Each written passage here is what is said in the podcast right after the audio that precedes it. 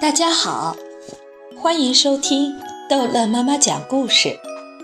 今天逗乐妈妈要讲的是《淘气包马小跳》，漂亮女孩夏林果之，秦老师挖思想。两个戴红袖章的校值日押着马小跳和唐飞来到校长办公室。校长一看又是马小跳，眉头就皱了起来。马小跳，你又怎么了？两个校值日争着要向校长报告，校长没时间听，让两个校值日带着马小跳和唐飞去找他们的班主任秦老师。两个校值日板着脸，一本正经地押着马小跳和唐飞往秦老师的办公室走去。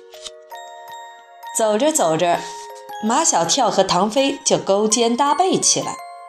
校值日把他们分开，可分开不到一分钟，他们又勾肩搭背起来。校值日一次又一次地把他们分开。马小跳朝他们吼：“干什么把我们分开？”唐飞也朝他们吼：“他又不是我的敌人。”校值日说：“你们刚才不是打架了吗？”可我们现在和好啦！马小跳抱抱唐飞，唐飞也抱抱马小跳，表示他们真的和好了。希望校值日不要再把他们送到秦老师那里去。不行，校值日断然拒绝。你们打架的事情必须要让你们的秦老师知道。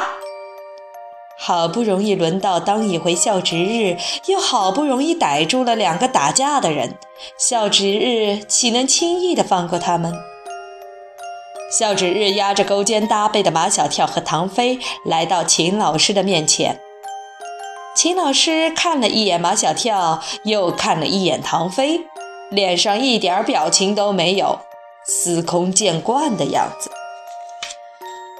校值日想引起秦老师的重视，他们两个打架，把鼻血都打出来了。秦老师看看唐飞，又看看马小跳，谁把谁的鼻血打出来了？他把他的鼻血打出来了。秦老师扳过马小跳的脸，对着光看，脸上根本没有血迹。唐飞十分诚实，我帮他擦干净了。哦，秦老师点点头。为什么打架？不能说为了夏林果打架。马小跳悄悄握住了唐飞的手，两只手紧紧地握在一起，表示他们宁死也不说的决心。不说吗？不说，你们就站在这里，一直站到你们的家长来接。唐飞可等不了那么久。每天下午六点，他都要看电视台的动画片《神探柯南》。我说，我说，马小跳没想到唐飞这么快就要当叛徒，他使劲拽着唐飞的手，不让他说。这个时候，唐飞绝对是神探柯南第一，和马小跳的友谊第二。他甩掉马小跳的手，坦白说：“马小跳要我把夏林果让给他，跟他同桌，我不让，顺便给了他一拳。他的鼻子本来就爱流血。”事情好像有点严重，秦老师脸上的表情在迅速的发生着变化，由惊愕变成了愤怒。马小跳，唐飞说的是事实吗？如果说马小跳身上有九十九个缺点，只有一个优点，那么这个优点就是敢作敢为。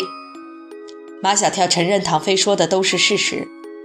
秦老师说：“唐飞，你可以走了。”唐飞走了，头也不回。这时候他心里只有神探柯南，哪里还有马小跳啊？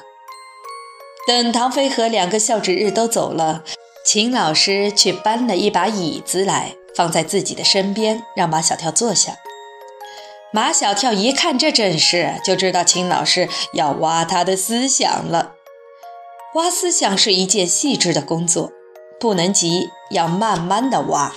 所以，秦老师每次要挖马小跳的思想，都搬一把椅子让马小跳坐下。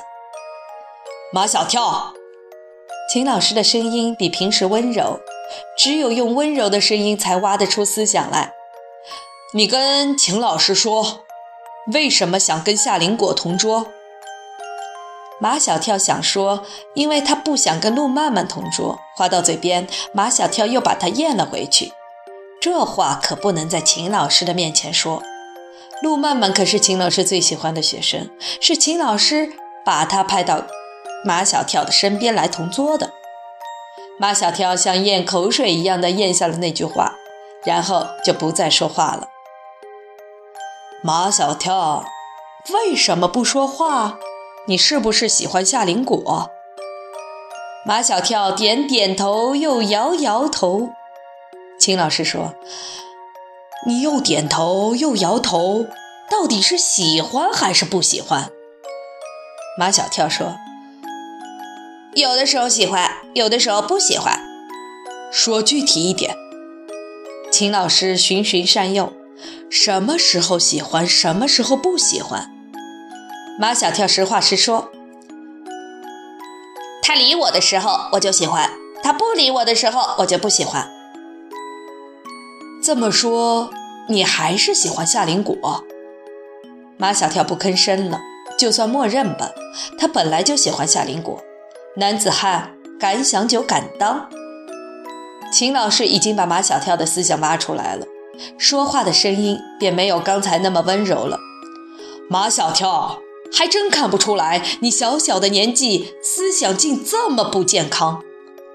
身体不健康就是身体有病，思想不健康就是思想有病。马小跳说：“我思想没有病。”你还说没有病？秦老师提高了嗓门：“你才多大，你就喜欢人家夏林果？”马小跳一脸无辜，十分认真地问：“秦老师，你说我要长到多大才能喜欢夏林果？”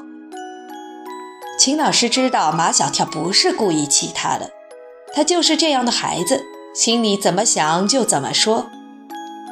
马小跳，我不跟你浪费时间。秦老师不再理马小跳。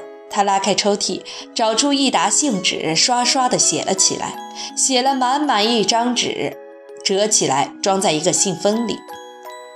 秦老师没有找到胶水，他把没封口的信交到马小跳的手上。马小跳，你帮我把这封信交给你家长，你能办到吗？没问题。马小跳很乐意帮秦老师做事。只是很难得有这样的机会。平时秦老师要找人做事，会找像陆曼曼和丁文涛这样的人，根本轮不上他马小跳。马小跳拿着那封没封口的信，欢天喜地的向家里跑去了。好了，这一集的故事就讲到这儿结束了。欢迎孩子们继续收听下一集的。淘气包马小跳的故事。